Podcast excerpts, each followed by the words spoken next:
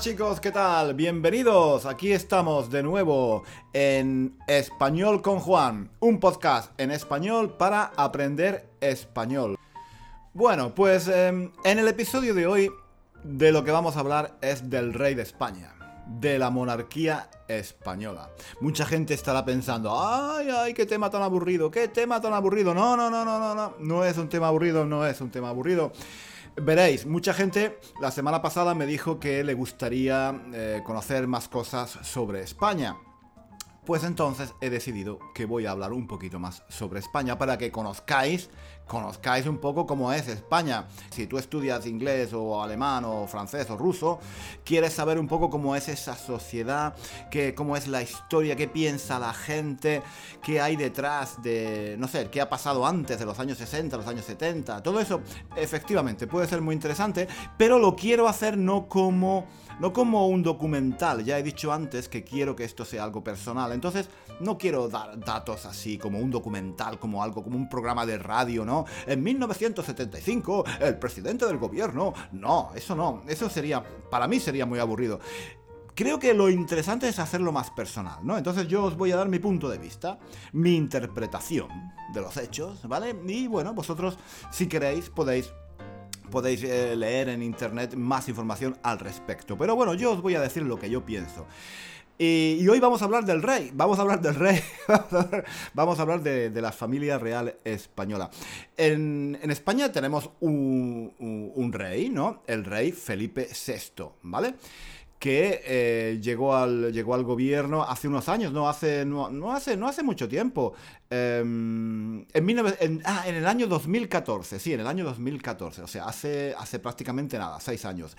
Antes de él, antes de él estaba su padre Juan Carlos I, que es muy popular en todo el mundo, porque yo siempre que he ido, no sé, eh, aquí en Francia, aquí, perdón, aquí en Inglaterra, en Italia, en Francia, todo el mundo conoce a Juan Carlos. Todo el mundo conoce a Juan Carlos, es un tío, el rey, el rey, el rey, el rey mm, eh, anterior, ¿no? Eh, se llama el rey emérito, emérito, ¿vale? El rey, el rey anterior abdicó ¿no? Porque normalmente el rey, digamos, es rey hasta que muere, pero pues en algunos casos, pues en algunas situaciones por problemas, ¿vale? Puede ser problemas de salud o de otro tipo, eh, el rey abdica, es decir, dimite, dimite del trabajo y el trono, la corona, pasa a su hijo. Y esto fue lo que pasó que Juan Carlos, digamos que tuvo un montón de problemas en los últimos años, Ahora sigue con problemas, sigue todavía con muchos problemas. Y entonces el tío pues abdicó en su hijo, ¿no? En Felipe. Eh, bueno, pues hasta ahora, hasta ahora, la gente eh, en España, digamos que eh, hasta los años 90, hasta los años 90, la gente estaba muy contenta con, con, Juan Carlos, con el rey anterior, ¿no? Con el rey emérito. Ahora, ahora no tanto, ahora no tanto. Entonces, eh, ahora hay muchos movimientos de protesta. Yo lo, yo lo, yo lo, lo, percibo, lo, siento, ¿no? Lo siento. Eh, hablando con la gente. Mm, antes, antes era diferente. ¿Qué ha cambiado? ¿Qué es lo que ha cambiado? Os voy a, os voy a explicar un poco la situación en España para que entendáis un poco cómo funciona todo. Mirad, Juan Carlos, Juan Carlos em, fue rey de España desde 1975 hasta el año 2014, ¿vale? Que abdicó en su hijo. Em, Juan Carlos lo nombró Franco, Francisco Franco, el, dictador, el dictador Francisco Franco, lo nombró como heredero de su régimen. En, ese periodo, cuando ya Franco estaba, el dictador Franco estaba muy viejo, em, él estaba pensando en su heredero, en su sucesor. Es decir, cuando él muriera, ¿quién iba a ser su heredero? ¿Quién iba a continuar su obra? Porque Franco, el general Franco, el, dictador, em, no se consideraba a sí mismo como un, digamos, un dictador, una... no consideraba que su régimen era algo temporal. Él, antes en España había habido dictaduras, digamos, temporales, que en un periodo convulso, en un periodo de mucho, de mucho peligro para, para España, en un momento donde, había muchas revoluciones, no sé, pues llegaba un militar, llegaba un militar y imponía, imponía una dictadura durante dos o tres años. ¿Vale? Para resolver los problemas. Entonces, durante dos o tres años se ponía orden, ¡pum! Se cerraban los, los, periódicos, se prohibían los partidos políticos, se prohibían las elecciones, y durante dos o tres años el tío, el dictador, ponía en orden, ponía en orden. Y después, cuando terminaba, cuando terminaba ese periodo, devolvía el poder a los políticos digamos, con la condición de que eh, lo hicieran mejor que antes, más o menos. Eso es explicado así, muy, de forma muy general. Pero Franco no era esto, Franco no era así. Franco no quería que su régimen terminara. Franco no quería que su obra, su España, la España que él había pensado, eh, terminara con él. No, él quería que eso fuera una continuación, él quería que eso continuara. Lo que hizo Franco fue ponerse en contacto con la familia real española, con el rey, con el rey de España, que estaba en el exilio. ¿Vale? El rey de España había abandonado España en los años 30 porque, bueno, en España había llegado la República y entonces el rey se fue al exilio con toda su familia. Y estaban, bueno, pues mm, creo que estuvieron un tiempo en Italia y después estuvieron en Portugal. Entonces Franco eh, se puso en contacto con la familia real española en el exilio y eh, propuso, les propuso em, que eh, la monarquía volviera a España con la condición de que el rey, el futuro rey, continuara su régimen, continuara su sistema político. Entonces, lo que pasó fue que, bueno, el, príncipe, Juan Carlos, en aquellos años era un, era un niño, era muy joven, y bueno, pues volvió a España para estudiar y para formarse con Franco. Entonces, digamos que Franco lo tenía un poco bajo control, digamos, y, y, de esa forma, de esa forma se aseguraba, el dictador se aseguraba que el futuro rey eh, continuaría su trabajo, continuaría su, sistema político. Entonces Juan Carlos, cuando era un niño, cuando era muy joven, pues em, vivía en España, estudiaba en España y se estaba formando para rey eh, bajo, bajo la protección de Franco, digamos, ¿no? Entonces, claro, como os podéis imaginar, los políticos españoles que en aquel momento estaban en el exilio, los socialistas, los comunistas, los liberales, los republicanos, que estaban fuera, estaban en México, estaban en Francia, estaban en, Italia, en otros países, mm, no veían con muy buenos ojos a Juan Carlos. No, no, no veían muy bien a Juan Carlos porque este, mm, este hombre había estado protegido por Franco, lo había nombrado Franco para que continuara su trabajo. Era el heredero de Franco, era el heredero del dictador, era el que se suponía que tenía que continuar el trabajo. Entonces, los comunistas, los socialistas, los demócratas, los, eh, republicanos que estaban en el exilio no lo querían, no lo querían en absoluto pensaban que era otro dictador, era el, hijo del dictador, el hijo político del dictador. ¿Qué pasó? ¿Qué pasó? Pues que cuando Franco murió, Franco murió en 1975, automáticamente Juan Carlos eh, fue nombrado rey de España, ¿vale? El rey de España. En aquel momento nadie lo quería, nadie lo quería porque eh, era, era el continuador de Franco. Pero, pero desde el principio, desde el principio, Juan Carlos, Juan Carlos I, el, título oficial es Juan Carlos I, dijo muy claramente que él quería ser el rey de todos los españoles, de todos los españoles. Desde su primer discurso, él dijo eso yo quiero ser el rey de todos los españoles. ¿Qué pasó? Que empezó a hablar, empezó a tener, empezó a tener contactos con los comunistas, con los socialistas, con la gente que estaba en el exilio, con los nacionalistas catalanes, con los nacionalistas vascos. Empezó a hablar con todos, empezó, puso en contacto a la gente de derechas, a la gente del régimen, a la gente que había ganado la guerra civil, los puso en contacto con la gente que había perdido la guerra civil. Y los puso a hablar y les dijo que España era de todos y que teníamos que convivir todos, ¿vale?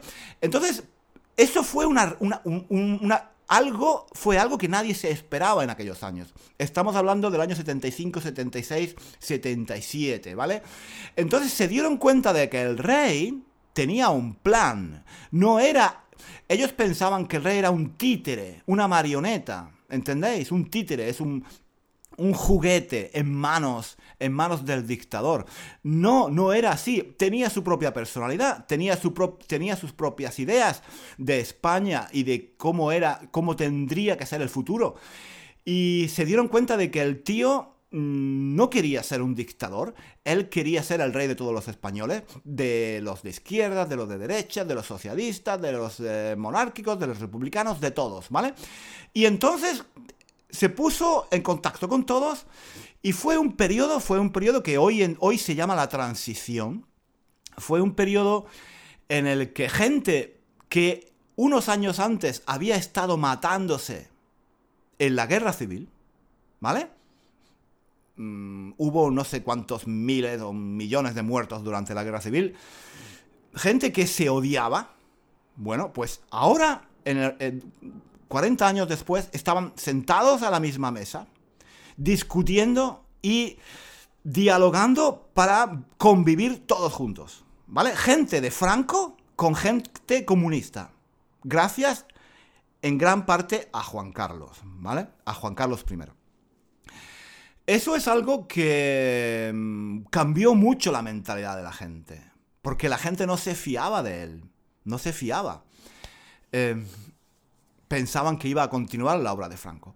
Entonces, ese año, esos años, esos años que se llaman, como he dicho, la transición, fueron, fueron unos años muy convulsos también, porque por un lado había mucha esperanza. Volvieron los comunistas a España, volvieron los socialistas, volvió la gente que estaba en el exilio. La gente que estaba dentro de España no querían a los comunistas. la gente que, estaba contenta con Franco no querían eh, que volvieran los comunistas, no querían que volvieran eh, los socialistas. Para, para, ellos el comunismo, el socialismo era, era algo peligroso que podría llevar a la destrucción de España, ¿vale? Para los comunistas, eh, los, los, franquistas eran fascistas, eran, eran los que habían dado el golpe de Estado, eran los responsables de muchos crímenes y... Total, que no se podían ver, no se podían ver los unos a los otros. Pero durante esos años, digamos que eh, se sentaron y fueron capaces de escribir una constitución. ¿Vale? El rey, el rey mm, eh, promulgó, hizo, escribió una serie de leyes, bueno, el parlamento, ¿no? El parlamento, pero por orden del rey, donde se legalizaban los partidos políticos, por ejemplo, se legalizó el el Partido Comunista. Eso fue, eso fue algo espectacular. Vosotros os imagináis, ahora es normal, pero en el año 76, 77, cuando mm, después de 40 años de dictadura de Franco, de dictadura anticomunista, donde el comunismo era el enemigo número uno de, España, de la humanidad, donde mm, prácticamente los comunistas se describían como gente que se comía a los niños, ¿vale? Como alguien muy, muy, muy peligroso. Eh, el tío nombrado por Franco, heredero de Franco, llega y mm, legaliza el Partido Comunista. No solo el Partido Comunista, sino muchos otros movimientos y partidos políticos de extrema izquierda, maoístas, estalinistas, grupos muy pequeñitos, pero sobre todo el Partido Comunista de España, que es el, era la oposición más radical a Franco, ¿no? El, el PC, el PC, Partido Comunista de España. esos años fueron muy convulsos, había mucho terrorismo también, había terrorismo de ETA, había terrorismo de extrema izquierda, había terrorismo de extrema derecha también, porque la gente... estoy diciendo que este periodo de la transición era un periodo... Mm, mm, ¿Cómo decir? Era un periodo donde había mucha esperanza, porque se ponían a dialogar eh, gente que se habían que, gente que se había matado en la guerra civil, gente que mm, de derechas que se había matado con gente de izquierdas, ¿no?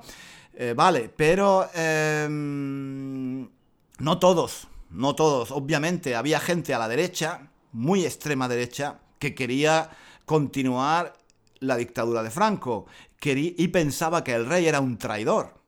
Lo llamaban traidor al rey, porque eh, el rey, y efectivamente, yo desde, desde su punto de vista, eh, era un traidor, porque digamos que mm, había, había sido educado por Franco para continuar su régimen y mm, lo que había hecho es que desde dentro, desde dentro, lo estaba, lo estaba desmantelando, ¿vale? Porque em, para, terminar la obra de Franco, para, para terminar con la dictadura, desde fuera, eso habría supuesto una guerra la gente tenía miedo de que al morir Franco hubiera otra guerra, porque si el rey continuaba con el régimen de Franco, los comunistas o los socialistas, los demócratas en general, la única alternativa que tenían para derribar al dictador era la violencia.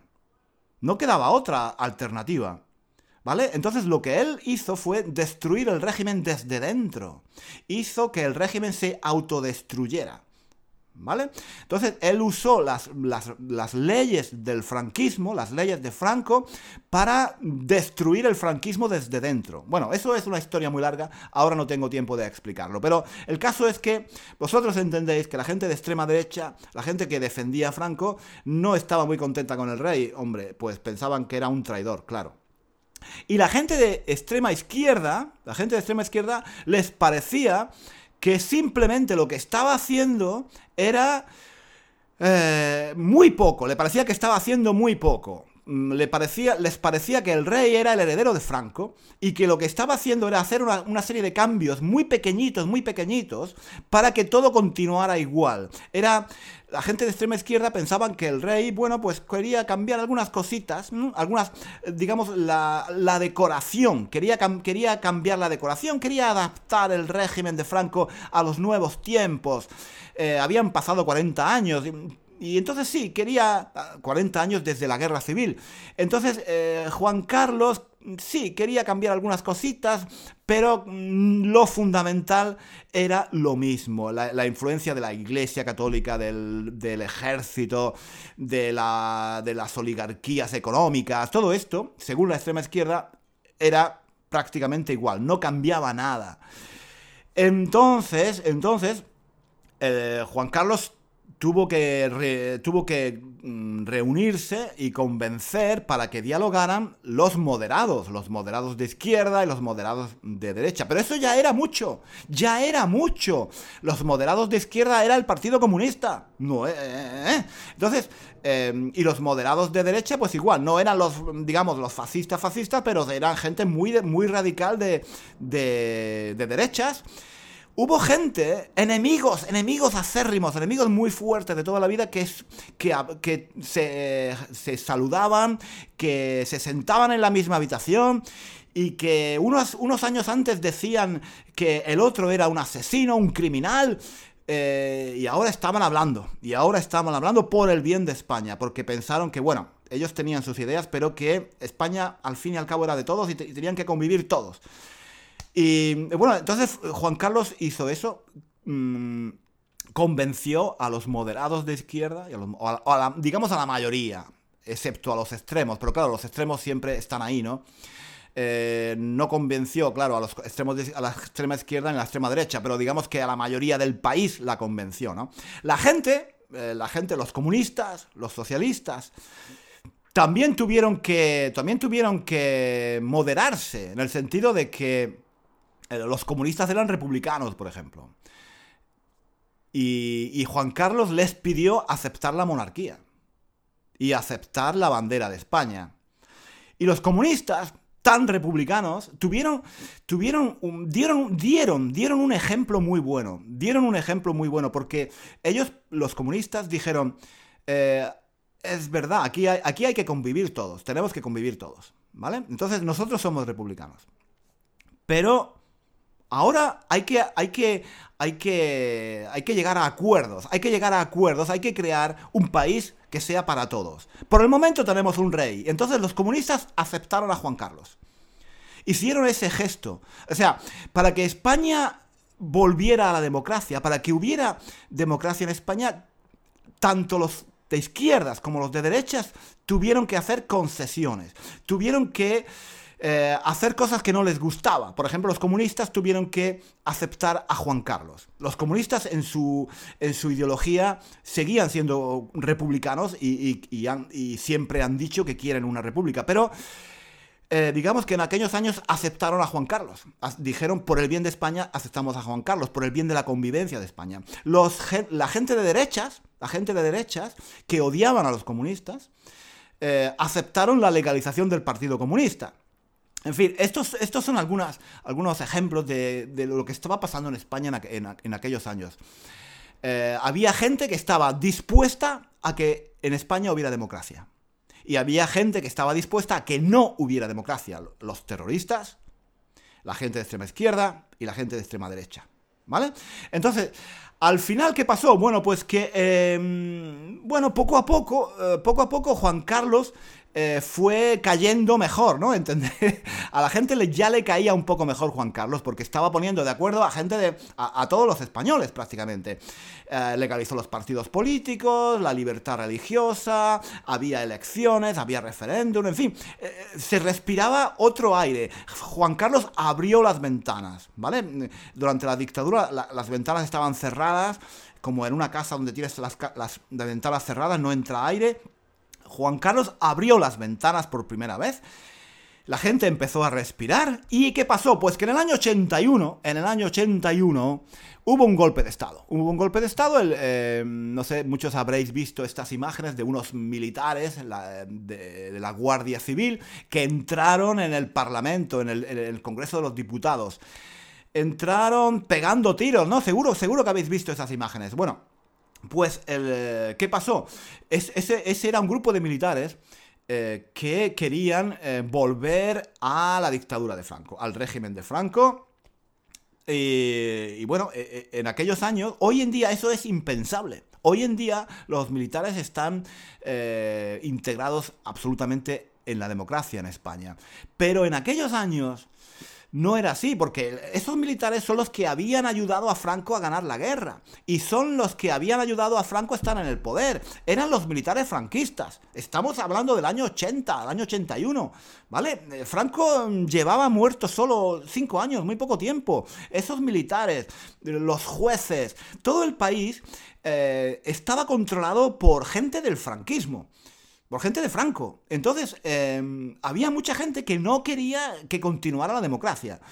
Em, dieron ese golpe de Estado el 23 de febrero de 1981. Todavía me acuerdo, yo era un niño, pero todavía me acuerdo, porque fueron unos días muy, muy peligrosos, donde la democracia podía romperse.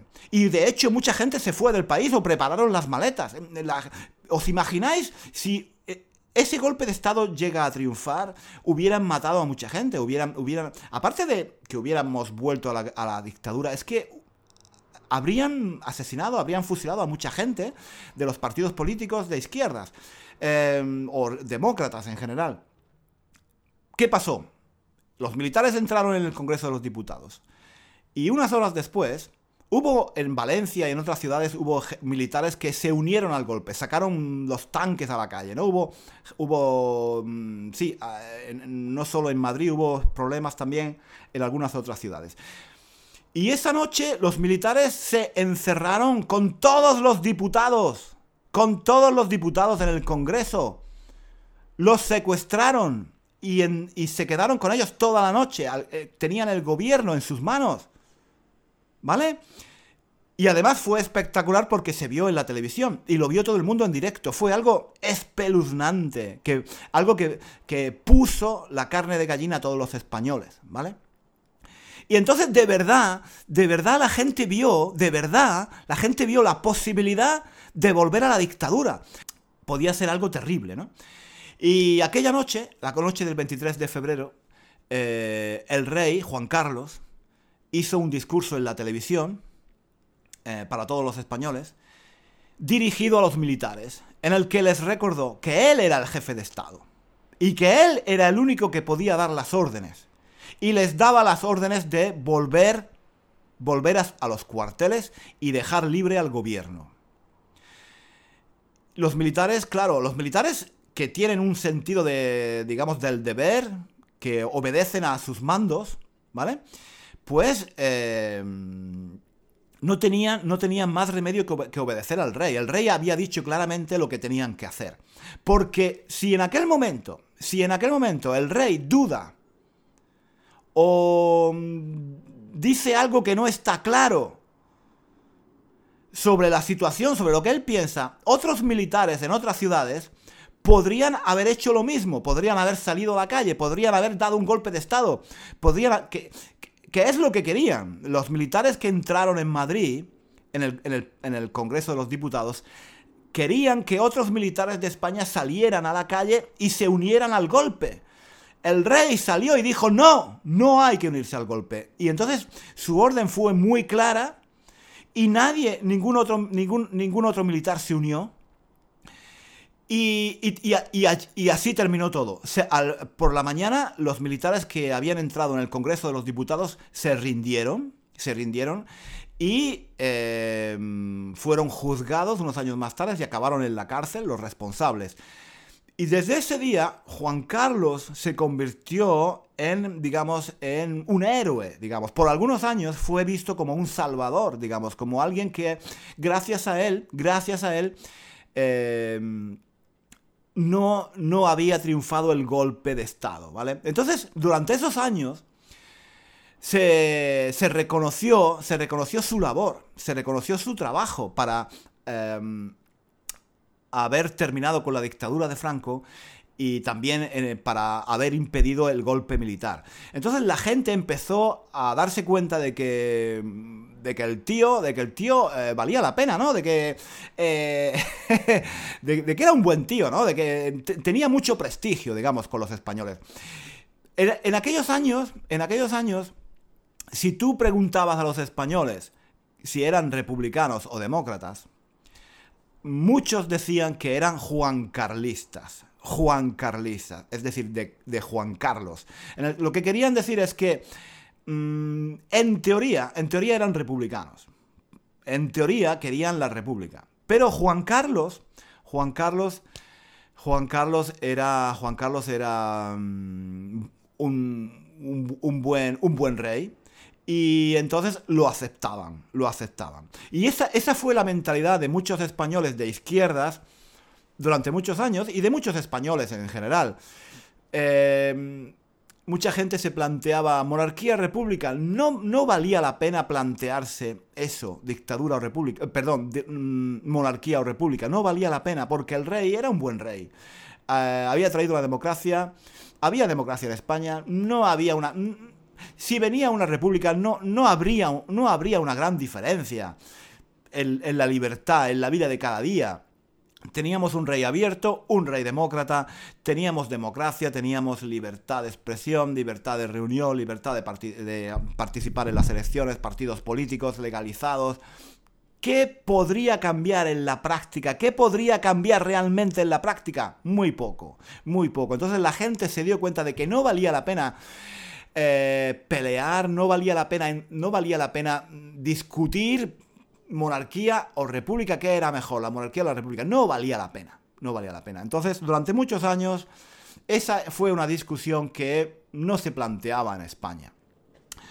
Eh, lo, que, lo que pasó después, lo que pasó después es que, bueno, eh, si hubiera terminado ahí la historia, pues sería mucho mejor. Pero lo que pasó fue que el rey Juan Carlos poco a poco, no sé, no sé qué pasó, mm, cometió, cometió muchos errores, digamos, cometió muchos errores. Ahora no tengo tiempo de hablar de todas esas cosas, pero después, en los años sucesivos, los años que, que, vinieron después, cometió muchos errores, él y también su familia. Los años 80, los años 90, cuando yo estaba en España, al rey lo querían mucho los españoles. Lo, que, lo, lo queríamos mucho los españoles. Em, pero hubo una serie de errores, em, no sé, eh, su familia cometió errores también. Y poco a poco las nuevas generaciones también, lo que ha pasado también es que las generaciones jóvenes, los chicos que tienen ahora 20, 30 años, Y claro, ellos no tienen la experiencia de la dictadura de Franco, ellos no tienen la experiencia de, mm, de la transición, ellos no tienen la experiencia de esos años, ellos no han vivido eso. La gente de mi edad, sí, la gente de mi edad lo hemos vivido y entonces sabemos lo, difícil que fue que viniera la democracia, los riesgos que hubo, los peligros que hubo, el terrorismo, los golpes militares, todo esto. Y entonces nosotros hemos vivido ese periodo y nosotros sabemos quién era Juan Carlos. Eh, yo por lo menos, yo por lo menos lo tengo, eh, lo tengo a, pesar de todos los errores que ha cometido después, lo tengo en, estima. Me cae bien, digamos, me cae bien, porque recuerdo todos esos años. Pero después, eh, bueno, después ha cometido errores. Ahora está metido en, un lío, Juan Carlos. está metido en un lío de, bueno, creo que han descubierto que, tiene dinero en, Suiza, en algunos bancos de Suiza. La gente ahora, la gente joven ya lo que hizo antes no lo recuerda y no le importa. Lo que ven ahora es un, es un, hombre ya viejo que mm, posiblemente ha cometido algunos eh, delitos de corrupción. No se sabe todavía, no se sabe, pero se sospecha que no todo lo que hizo estuvo bien. En fin, entonces las nuevas generaciones, mm, las nuevas generaciones de España no... Estoy, estoy hablando en general, obviamente, ¿entendéis? No estoy hablando en general, pero creo, tengo la impresión de que a las nuevas generaciones, a la gente joven, el, rey emérito, el rey Juan Carlos I, pues no, no, les cae demasiado bien. Digámoslo así, no les cae demasiado bien. Y yo lo entiendo, yo lo entiendo porque Juan Carlos eh, ha cometido errores, ha cometido muchos errores, algunos de ellos errores bastante graves, porque ahora no sé si, eh, si estáis siguiendo las noticias de España, sabréis, supongo que sabréis que eh, puede estar implicado, se sospecha que, que, estuvo implicado en algunos temas de corrupción, que se quedó con dinero de algunas cosas, en fin, que tiene dinero en Suiza, quizás en, en bancos de Suiza. No sé, no, hay nada demostrado por el momento, creo, pero hay, mm, hay sospechas de que eh, cometió algunos delitos de corrupción, ¿vale? Entonces, mm, en fin, es una pena, ¿eh? Es una pena porque era un hombre que tenía tanto prestigio. Era un hombre que eh, en los años 80, los años 90 tenía muchísimo prestigio. Se había ganado el cariño de, tanta gente, incluso de los comunistas. De, gente que había odiado siempre eh, al rey, a la monarquía. Eh, lo defendían, se reunían con él y decían, yo no soy, no soy, no soy monárquico, soy Juan Carlista, ¿no? Eh, eso demostraba el cariño que le tenían. Y es una pena, es una pena que este hombre ahora se vea, en los últimos años de su vida, se vea metido en todos estos problemas por tantos, por tantos errores. En fin, otro día, otro día hablamos, otro día hablamos más de este tema, otro día seguimos hablando de estos temas puede ser interesante hablar de vez en cuando aquí en el podcast de, las cosas que pasan en España, de la historia de España, de, en fin, sí, de temas culturales de, este tipo, ¿no? Siempre con un toque personal, ¿vale? Yo lo que os doy aquí es mi visión personal. No soy un profesor de historia, ni soy un profesor de sociología, ni de política, ni nada, ¿eh? Esto es mi, visión personal. Eh, la, podéis, eh, la podéis tomar como queráis, pero es mm, sobre todo, sobre todo es una opinión mía personal, mi visión, mi, mi, punto de vista, ¿de acuerdo? Que, bueno, yo creo que, yo creo que ese es el objetivo del podcast, ¿no? Yo ya os he dicho antes que no quiero que este podcast sea algo como un documental o algo así de las noticias, eh, algo así muy frío, no, impersonal, no, no, no, no, yo quiero que sea personal, yo quiero que sea bueno, como yo soy, ¿no? Esto es lo, si, si vosotros estuvierais conmigo aquí tomando un café, pues esto es lo que yo os diría, ¿vale? Chicos, lo dejamos aquí por hoy que me enrollo como una persiana. Venga, nos vemos, nos vemos. No nos vemos, no. Nos escuchamos la próxima semana. Aquí, en español con Juan. Hasta luego. Español con Juan Carlos. hoy ha sido español con Juan Carlos. Venga, hasta luego.